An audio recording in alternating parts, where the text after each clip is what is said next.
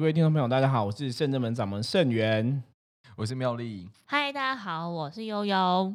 今天，今天，今天，今天我们又是三个人，可是是不同的新的组合，全新组合，对，看能不能蹦出新滋味，蹦出新的火花。对，圣正门人才济，我说圣正门人很多哈，就是 A 加 B，B 加 C，A 加 C，就是有不同的组合。没有，你这个人还是只有 A 跟 B 跟 C 啊，应该是 A 加 D，然后 A 加 E 跟 A 加 F 吧？永远只有 A B C A B C，就是组合不同啦。OK，对，我觉得深圳门其实真的是我们讲人才济济是真的。像我们今天啊，看大家如果看 YouTube 影片，会看到我们正中央就是做了妙丽哈。Hello，Hello。那我们讲说妙丽在深圳门现在是负责哈测字占卜的部分哈。那当然测字占卜跟象棋占卜都是跟圣元学的嘛，所以其实我觉得圣人门每个人都有不同的专长。那我们今天聊的话题聊什么？今天可以跟大家来分享一下，其实市集可以请那个。对，妙丽跟大家分享我们市集在做什么。今天想要来聊一下市集哈，因为我们每个月都会有一次在士林区哈，就是旧街文创市集，在士林捷运站一号出口哦，自己都有个市集就对了。那我们今天刚刚四集结束，对，刚结束，算任务很圆满。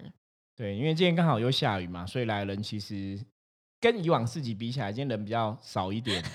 我才刚讲说很圆满，就说对，今天下雨人很少。对，不是我说整体的人比较少一点，可是我们的摊位上人还是很多。对，就是想要问问题的，就是朋友们其实还是对，可是很圆满啊。有点下雨跟圆满是两回事，是不是吗？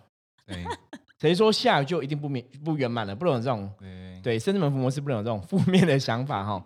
下雨天是下雨天，下雨天也可以很圆满。嗯，对啊，因为我们办事情那个是在。捷运站下面嘛，对，所以其实是挡风遮雨，还是有挡到啦，就是不会淋淋到雨这样子。那有很多朋友好像说，因为我们怎么不是每个月都有吗？为什么之前休息？因为要跟大家讲一下，我们之前是因为暑假那个夏夏天太热了，而且很晒，然后没有那个遮阳的那个算是大的阳伞的话，其实我们。占卜师几乎每去一次就中暑一次，然后去几个就几个中暑。对，可是就算你有遮阳的阳伞，还是很热，还是很热。因为基本上大家可以想哦，你在那个很热的场合下，像我们占卜就讲说，台北那种很热，大概就是三十五几度这样子。对，那很热，其实占卜的过程哦。我觉得大家应该也不会想要坐在那边，就是很热，然后还讲话，你知道吗？就不是一个很舒适的环境啦。对，所以因为那个太热了，真的太不舒服了。就休息了一季啦，我们休息了三个月，所以对对，甚至十一月再出来跟大家见面。对，那像今天妙丽也是去现场服务了一整天哈，嗯，所以晚上被盛源留下来，就是要录 p o d c 来分享一下那个测字，今天测字的一些心得，直接现身说法哈，那也是让大家我们常常讲深圳门服模式，就是多看多听多学，然后看一下说，其实在。占卜过程中哈，有什么样的客人？那大概我们看到哪些人生百态哈？我觉得可以跟大家来分享。不过我今天还蛮感动的。今天有一些有一些朋友们，他们有特别跟我们说，就是呃，他们从我们虽然他们他们有些人他们不是很常看赖讯息的，对，所以他们是很固定的去市集，都为了要等我们呢。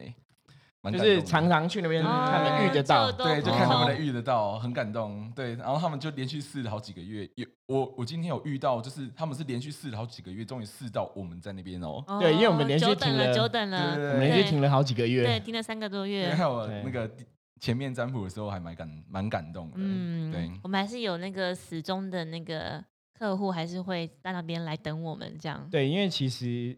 当然四级占卜比较便宜啊，我们平常占卜一个问题要六百块钱，那四级的话就是一百块钱，结缘价，对，便宜便宜非常多，所以有些人会就是把握这个机会可以跟大家来，像我们跟大家结缘，像我们走入市区啊，走入大家人群当中，对，那其实把握这样机会跟大家结缘哦，也是希望说可以借这样机会让大家可以去了解象棋占卜到底在算什么，或者说测字占卜是怎么去测，对，我们今天现在坊间。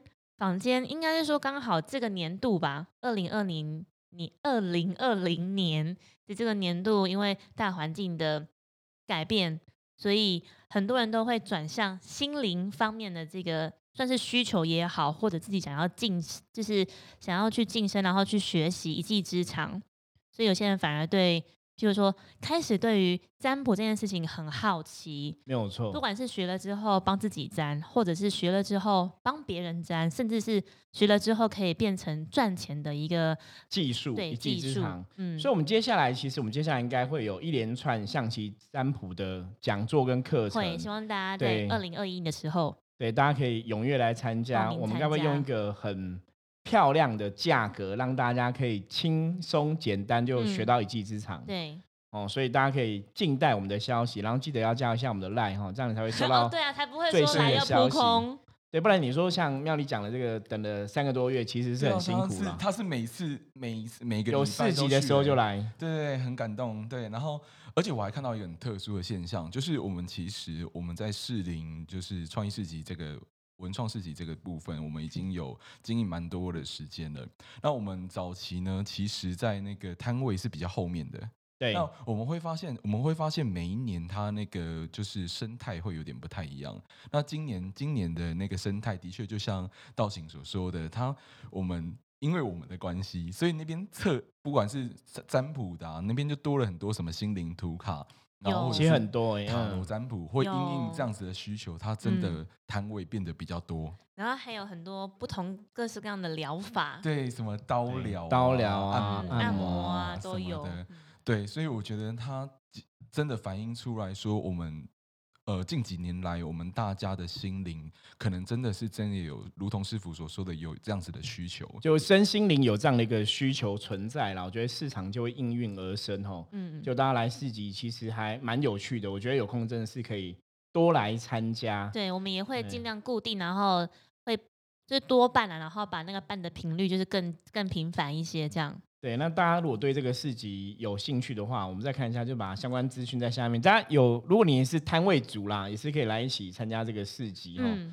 对啊，因为我觉得在四零文创市集，我们真的已经好几年的经验，对，在跟大家结缘都还蛮开心的。其实大家都很熟很好，这样回想都还蛮好的。对，那今天妙丽测字有什么特别的心得可以跟大家分享一下吗？今天算是呃，就是被认证成测字师，算是第一场正式在外面，就是呃比较认认真的在市集里面帮大家服务。嗯，对。所以刚开始其实还是有点小紧张，虽然我已经测了大概有快四百多个。对，你的个案应该也收集不少嘞。真的。对，大概目前是大概快快四百个字。嗯，应该一年对，那也那也算蛮蛮多的，其实是一定的经验。其实占卜或测字都是这样子啦，就是经验值很重要。嗯。你真的学会了，你还是要去使用。因为像妙丽就是真的那时候就学会了嘛，然后就真的去使用。那你越使用，其实越会有心得跟感想。对。那甚至说，本身如果你还是有做一些修行的功课啊，比方说平常有勤打坐啊、念经练功啊，对人的灵感啊、灵力的提升，坦白讲，真的会有帮助。所以你在测试的过程中，就会有那种灵感，那种那种触机就会很强。对，可是我觉得还是有受到大家的鼓励，因为。如同师傅所说，圣真门里面人才济济，然后我就是有透过道镜帮我翻过图卡，然后也有道玄帮我占卜过，然后就是那时候那时候其实那个师傅很认真的帮大家在定位，就比如说可能我们每个人的技能啊，或者是呃，比如说可能最近是比较偏怎样子的一个属性，像我自己就呃就跟师傅探讨过很多有关灵性方面的部分。对，那还有比如说，可能就是哎，你最近的技能、最近的进化能力或等等之类的，然后最后最后就有提到说，哦，原来你测字这个部分才可以发挥。你刚刚讲那个进化能力，好像是 Pokemon 进化吗？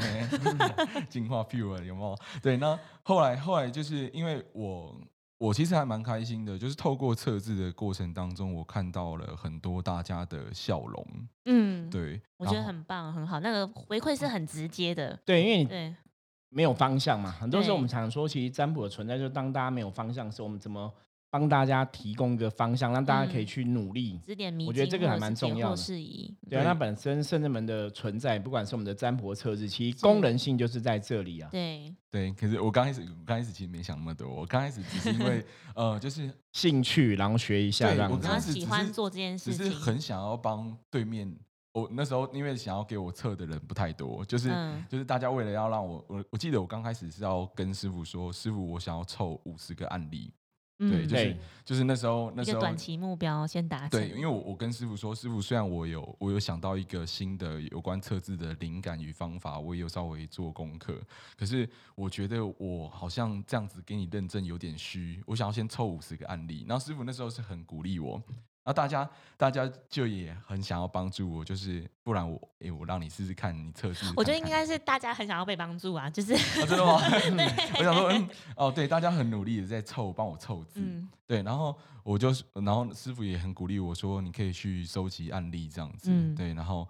大家就我那时候我就跑了很多地方，什么新义区啊，什么山区啊，什么有的没有。就是只要朋友有需要的话，你就会到府服务这样。对，我就自己。所以要讲清楚，因为要收集案例，跑到山区去，听起来很可怕。就是我跟朋友就约在那里，约在一些比较休闲的地方，可能咖啡厅。或者是比如说，可能我以前我以前工作的环境，因为我以前工作在信义区那边，对，然后还有一些是在就是我很熟悉的朋友的家里或等等之类的，我其实就到处走到哪测到哪。那时候我很开心的到处走，然后大家也很开心的就给我测。我其实，在这样子的一个过程当中，然后累积出自己的兴趣。那其实很棒，因为他听起来就是是因为很。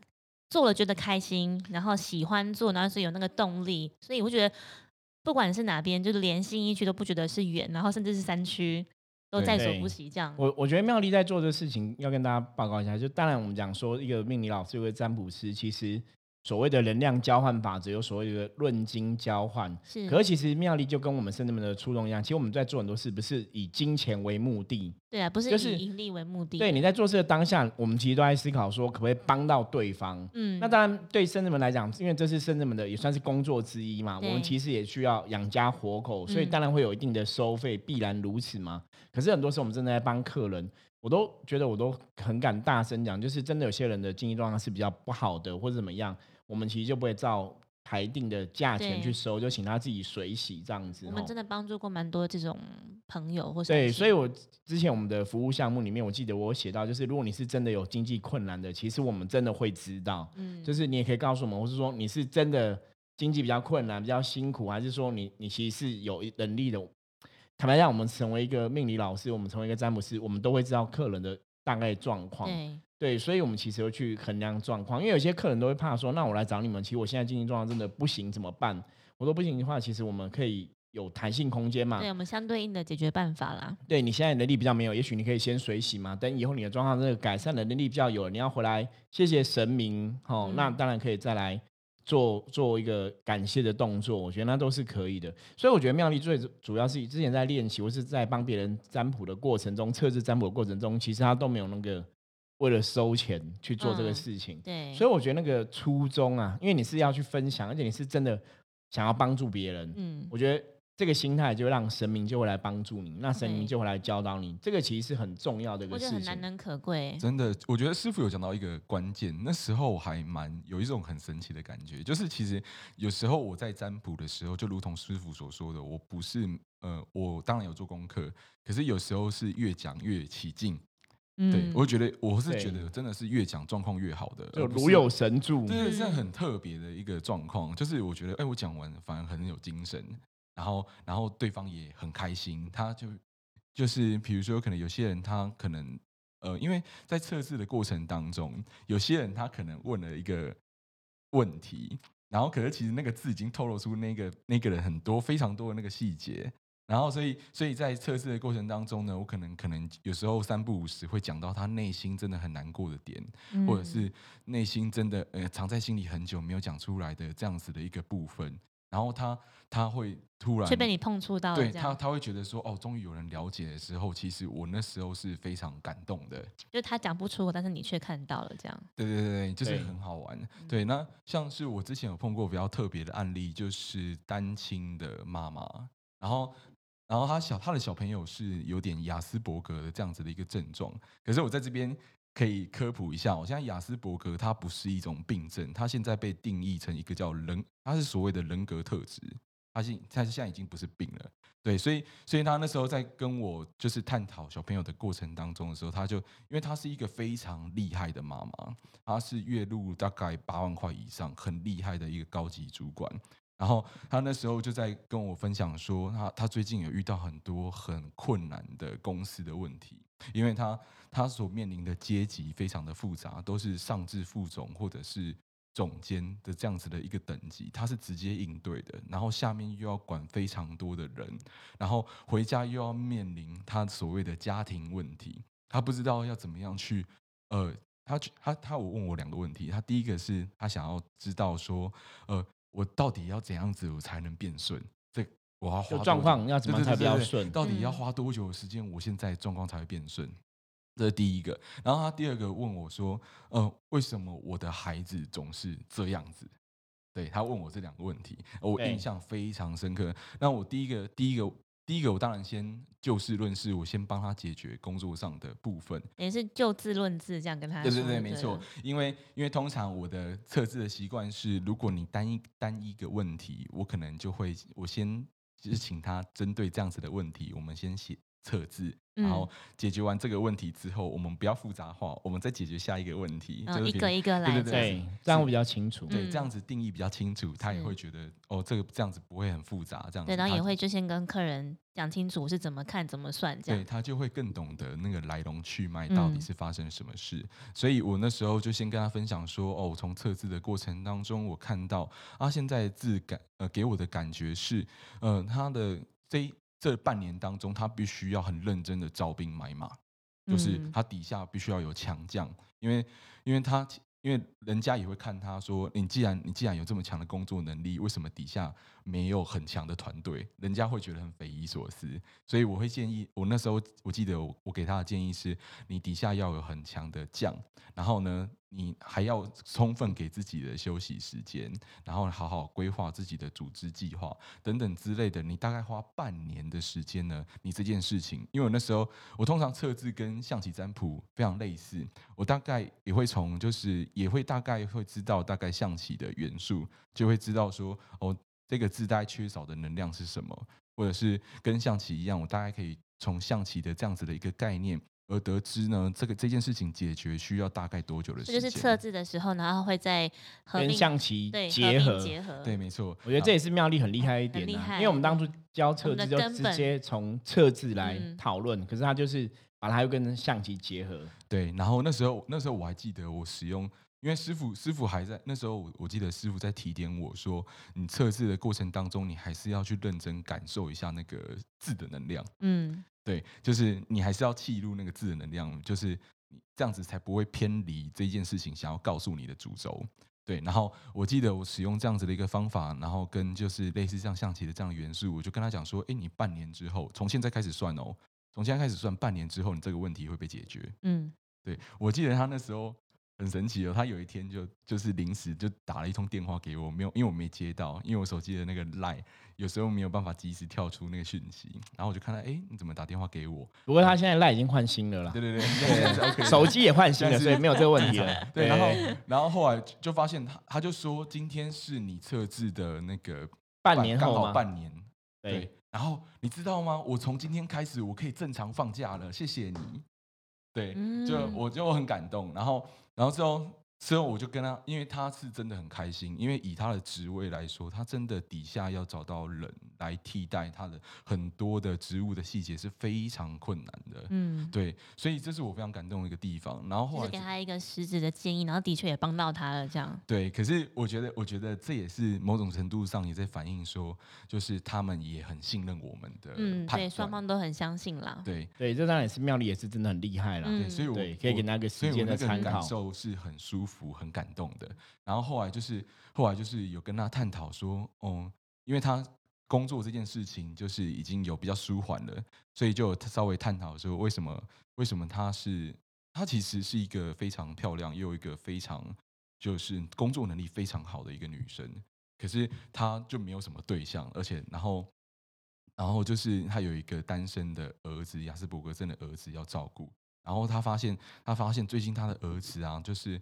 呃，都不太听他讲话，然后也不太听得进去他在跟他解释什么，因为他的妈妈能力太强了，然后他就不知道为什么，为什么我小孩子几岁啊？他现在大概十七岁左右，嗯，对，快高中毕业了，嗯对，然后就发现有这样子的问题，他妈妈其实很担心，他想不知道该如何是好。对，因为他想说，我虽然能力能力很强，可是我没有办法一直这样子照顾照顾儿子。嗯，对，因为妈妈。能力越强，他就越担心儿子，他就是之后会怎样，是不是能够找到好的工作？我以后走了之后怎么办？或等等之类，他会陷入这样子的一个烦恼。后来你给他什么建议？结果我记得我那时候测试的那个状况其实还蛮特殊的。其实那个时候是儿子，儿子他不太擅长表达，他其实其实那时候儿子是希望跟妈妈有很多相处的时间，我才发现。那个那他好像从他儿子十四岁开始就开始没有什么帮儿子，就是呃跟儿子有很多私人的时间互动啊，出去玩什么的，对，就开始没有什么亲子时光了，对，亲子回忆也减少很多，对，所以所以我那时候在测试发现说，其实你儿子儿子不是不理你，你儿子是很难过，对他儿子是非常期是非常期望跟妈妈相处的。对，所以你有跟他讲这个？对我跟他说，我说我说你儿子虽然长这么大了，然后你现在看起来从也不是他小小他小时候可爱的样子，然后他现在也是他他儿子很高，他就像大人一样，对他儿子一百七十几公分，好像比我还高，我一百七十五，他好像一百七十几，快一百八，嗯，对，很高，他个儿子很高，然后可是他儿子非常渴望跟他妈妈就是单独相处互动，他应该听到你讲这个就马上内心就很。哦，那个很激动吧？对，然后然后啊啊哭了，他他就哭了。然后那时候我其实，呃，我很也很，你快哭了，哭了。我那时候其实默默流了两滴眼泪。Oh my god！性情中人哎，真的。然后，然后他就，然后他就哭着，然后他边哭又边笑。他说：“你怎么感觉比我还爱我儿子？” 讲出他的心声。对对。然后我印象非常深刻。然后那时候他就决定，就是虽然虽然我现在钱赚的够多了。然后我也希望我儿子受到很好的教育，嗯，对。那可是我，我我愿意。他说，他说我愿意做这样子的改变。我我想要跟我儿子度过一些，花一些时间跟我儿子度过一些美好的时光。对，因为我觉得我听到这一番话，我是觉得这是很多小孩子与妈妈之间的心声。嗯，对，因为我觉得有些有些人他可能有钱的没有时间，有些人可能没有时间，可是他有钱。他有时候人生当中，在这个东西的转换里面，我觉得有很多更值得就是去珍惜的地方。那你可能有钱买不到时间，然后有时间换换不到钱。因为其实像妙丽讲这个例子，其实就是一般现在所谓单亲家庭哈。其实我们现在有很多客人是单亲家庭的身份。那单亲家庭大部分都会这样，就是因为是单亲家庭，所以会希望给小孩子更多。那当单亲家庭，不管你是父亲或是母亲这个角色，你就会想说，那我就是。认真工作，因为养小孩嘛，有时候经济压力也会比较大一点，就会花比较多时间在工作上面，然后想说赚钱，然后给小朋友更好的足够的经济生活，或是金钱的去支付他哦更好的生活品质，或是让他去学更多东西。对，可是其实很多时候真的啦，我们在占卜的过程中，帮助客人的过程中，这么多年下来，都还是会跟大家讲，就是。有些时候播出必要的亲子时间哦，让亲子有些互动还是非常重要。对啊，譬如说安排一个家庭日啊，或者假日可能有某个半天，就是要全部否家庭这样。对，因为公务公因为你当然说，大家现在有时候为了赚钱工作，那是没有办法的事情。可是亲子关系真的，小朋友毕竟还小，你知道，就是我们的看法是二十年、二十岁以前都是小朋友，对，都是小朋友哈。那当然，其实你在父母眼中，坦白讲。到你五十岁、六十岁还是小朋友，对，永远是一个那个 baby boy 或者是妈咪 boy。我以前讲过嘛，我以前遇过一个七十岁的就阿妈来问问题哦，他儿子五十岁，然后都好吃懒做不工作，他还在担心哦。对对，可是你看，真的七十岁在问为五十岁的儿子担心，而且五十岁儿子不是残障人士哦。好手好脚，好手好脚，那只是就是在外面工作，有些时候难免不如意，就是不想要去面对问题了，就放弃回家当啃老族哈。那你看七十岁妈妈就很辛苦。那我那时候跟那个七十岁妈妈讲，我说那你就不要理他了，那五十岁了，好手好脚，让他自己工作。因为那个七十岁妈妈自己是捡破烂的，捡一些回收物去卖，这样每天大概最多就一两百块，有时候好一点就两三百块，所以大概就只够他吃个饭钱这样子。可是他可能一天两百块，他儿子还会把两百块全部拿走，就很夸张，很夸张。那我说你就不要理他，你就自己顾好自己这样子。你知道他怎么回答我吗？他跟我说，他如果不给他儿子钱，他怕儿子没饭吃。对，我就说那我帮不了你呢。他就他也觉得麻烦，他很想要不给他儿子钱，可是他又怕他如果不给他钱，他又会很可怜。可是他又觉得他应该要去工作，可是他又不去工作，所以我就为什么会来拜拜？想，因为其实他就想要求菩萨啦，因为他其实想不出更好的方法。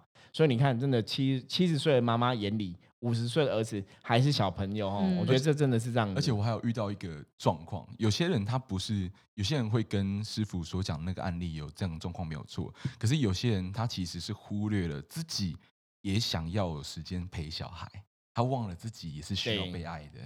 对，不是不是只有小朋友需要被爱，你其实你自己也非常渴望，我有一个时间是跟小朋友相处的。所以其实蛮有趣的哦。透过你可能永远不知道，或者是你也可以尝试去想看看，说你今天只要写出一个字，对，然后真的是遇到比如有缘的测字师或者是占卜师，然后透过一个字也好，或是一个卦象也好，就可以。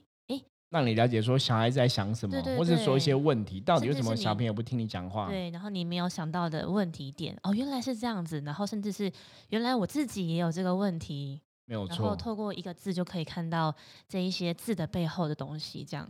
对，然后他后来就有改善亲子关系，就发现哎，儿子开始可以跟他讲话了，状况比较好。对对，他就开始念得下书，关系也变，关系就好转了，这样关系就有比较好。然后他他有比较发自灵魂的比较开心，对我觉得这是比较难能可贵的部分。对，我觉得亲子关系真的很重要。我们之后有机会可以跟大家多聊聊哈，比方说亲子沟通的一些问题。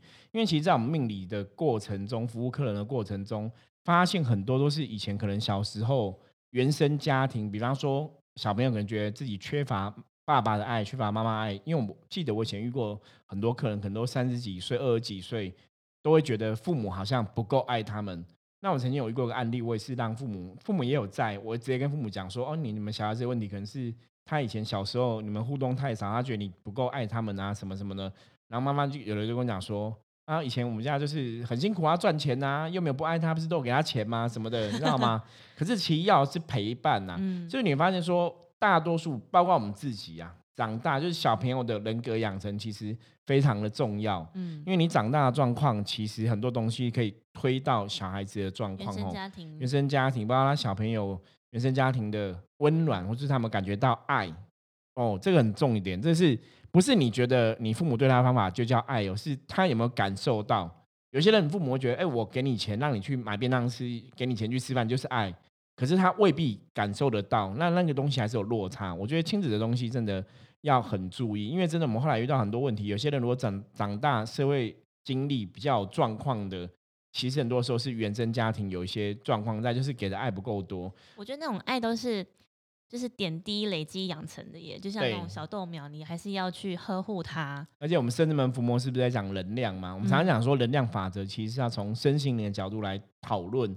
那如果这个人他是觉得他是缺乏爱的啊，就算他现在已经是大人了，其实他的身心能量基本上还是不是一个平衡的状况，那就会变成说一种失衡，或者某一块是缺乏的。对，这个很重要哈。所以其实我觉得妙丽分享案例很好，真的亲子的关系其实真的要从小就去培养，嗯，然后真的赚钱很重要，没有错，还是要花点时间陪小朋友。对，就是。就如同师傅所说的，就是你以为就是我的物质上我给他的完全没有缺乏，然后也是上最好的最好的教育，甚至是请到最好的讲师。可是你的儿子，可是每天只是希望你好好的陪他，或者是在公园里面牵着手，然后聊天聊三十分钟，这是他最想要的东西，对，而不是而不是物质上的享受。可是有很多人他可能误解了这个部分呢。我觉得这个很棒，因为我相信。就是所有听众都一定都是一定有存在在这个关系，就是亲子关系里面，你可能是别人的儿子或女儿，然后你也可能是别人的爸爸或妈妈，所以我觉得我们就是一直都在学习这样子的功课。对，大家也要爱自己。嗯，对，因为其实像我们去市集的目的啊，也是真的希望透过市集比较容易亲近大家，然后大家比较容易去面对面有一面之缘，对，大家比较容易参与哈。甚至们不管是我们提供了象棋占卜的服务，或是测试占卜的服务，是我觉得就是也是希望说帮大家发现一些问题，或是你没有看到的面相，然后让大家可以更知道我现在遇到问题，或者说我现在状况可以怎么去调整。因为其实我们市集除了像刚刚前面讲有占卜，有些像有些人会有一些图卡的部分啊，对，心灵图卡。其实我们今天还有带新的东西去市集，对，你的开运茶。对，我们在开运茶，开运茶是在那个十一月一号门庆的时候先首首卖，对，先首卖，然后因为回响不错，然后好说，哎，那趁这个机会就到市集有人潮嘛，我们就现泡了一些冷泡茶，然后也有泡热的过去跟大家结缘。对，而且我们里面就是一些。就花什么洛神花，然后一些种子啊，花草茶，对花草的，对天然的种子这样子，是真的很棒的那个花草茶。对，然后因为那时候我记得我们前几集有跟客人跟大家在 podcast 分享说，就是做这个茶包的那个厂商，他们觉得他们只要专心做好研发就好了。对，然后他就觉得说，他相信我们可以把这个茶泡的好喝，然后希望我们去把这个茶去发扬光大，去跟更多人。结缘，其实茶本身就是喝茶。我觉得喝茶好处，我们应该不用特别讲了，大家可以自己 Google 一下就知道。不过像台湾其实很多茶都这样子。今天今天有一个特别的部分，就是我们有透过占卜啊，或者是测字占卜，因为我们茶上面其实有贴象棋的元素。对，我我们用象棋去搭配每个茶的属性，哈，比方它能量比较归属是。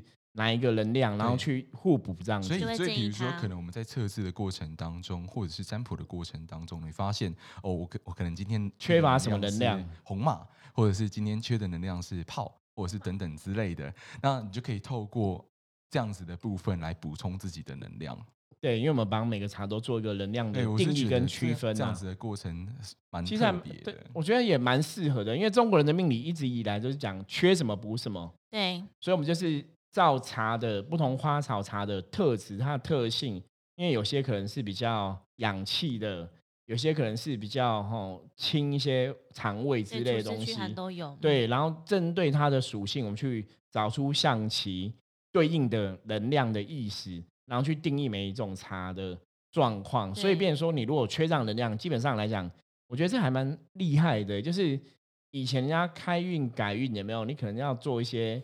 哦，最常见是可能开运物品、开运小物嘛，我们也有卖相关的一些比较属于重要性的守护、哈护身的东西。可是我觉得茶就是一个新的尝试，然后用科的去补这个能量，而且本身那个东西是很天然的，是很自然的东西。非常好，因为他讲说这个东西它是从做然后到好像八个月，所以它其实它没有放任何的防腐剂。对，嗯，所以我觉得其实市集是很有趣的，就大家来市集参加。下一次我们市集活动应该会是在十二月份，对，十二月二十七号礼拜天。十二月二十七号，看现在已经知道，十二月二十七号，大家就是。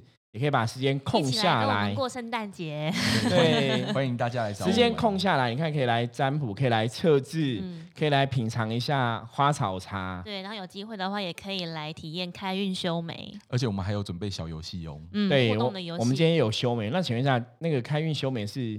怎么进行的？顺便可以跟 p a c k e s 的朋友分享一下。是，嗯，我们负责开运修美的是他，其实本身的职业是新娘秘书，对，新秘，新秘，然后也有在做那个美甲。对，他也是深圳门的弟子。嗯嗯嗯。然后就是，其实我们那时候想要进行，就是我们当最刚开始有这个开运修眉这个想法的时候，也是跟师傅讨论说，哎，怎样子要透过自己的一技之长跟大家结缘。又要又不能跟就是象棋，还是要跟我们的根本有关联嘛？对，因为圣人们毕竟是象棋占卜哦。以前一开始是透过象棋占卜跟大家结缘，因为最早期以前我也写了一本象棋占卜术的书。嗯，对，我们之后应该也会有象棋占卜的书上市。对对对，因为之前那个已经绝版了啦，而且那本书都卖完。其实很多读者后来回来分享，他们觉得我写的。很好，对，想买都买不到。因因为因为写的浅显易懂啦，我觉得甚至们的优势，我自己的优势就是我我会把很复杂的东西讲得很清楚、简单又明了。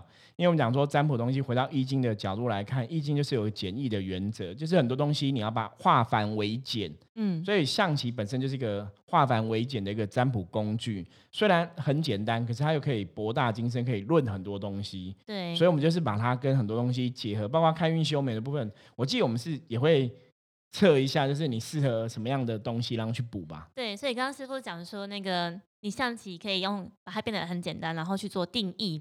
当时我们就挑了五颗相对应的红色的象棋，然后去看你是适合怎样的眉形，就是你目前的状况适合怎样的眉形。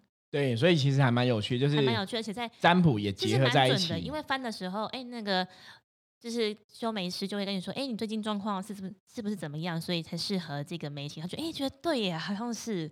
都会相互引导，而且看到很多那种婆婆妈妈也来测测试测试，然后跟尝试，我觉得很开心。对啊，对对，所以你看生子们真的，你看也是我们的弟子哈，就是每个人不同的专长。我觉得很棒的是，因为你就是有点像。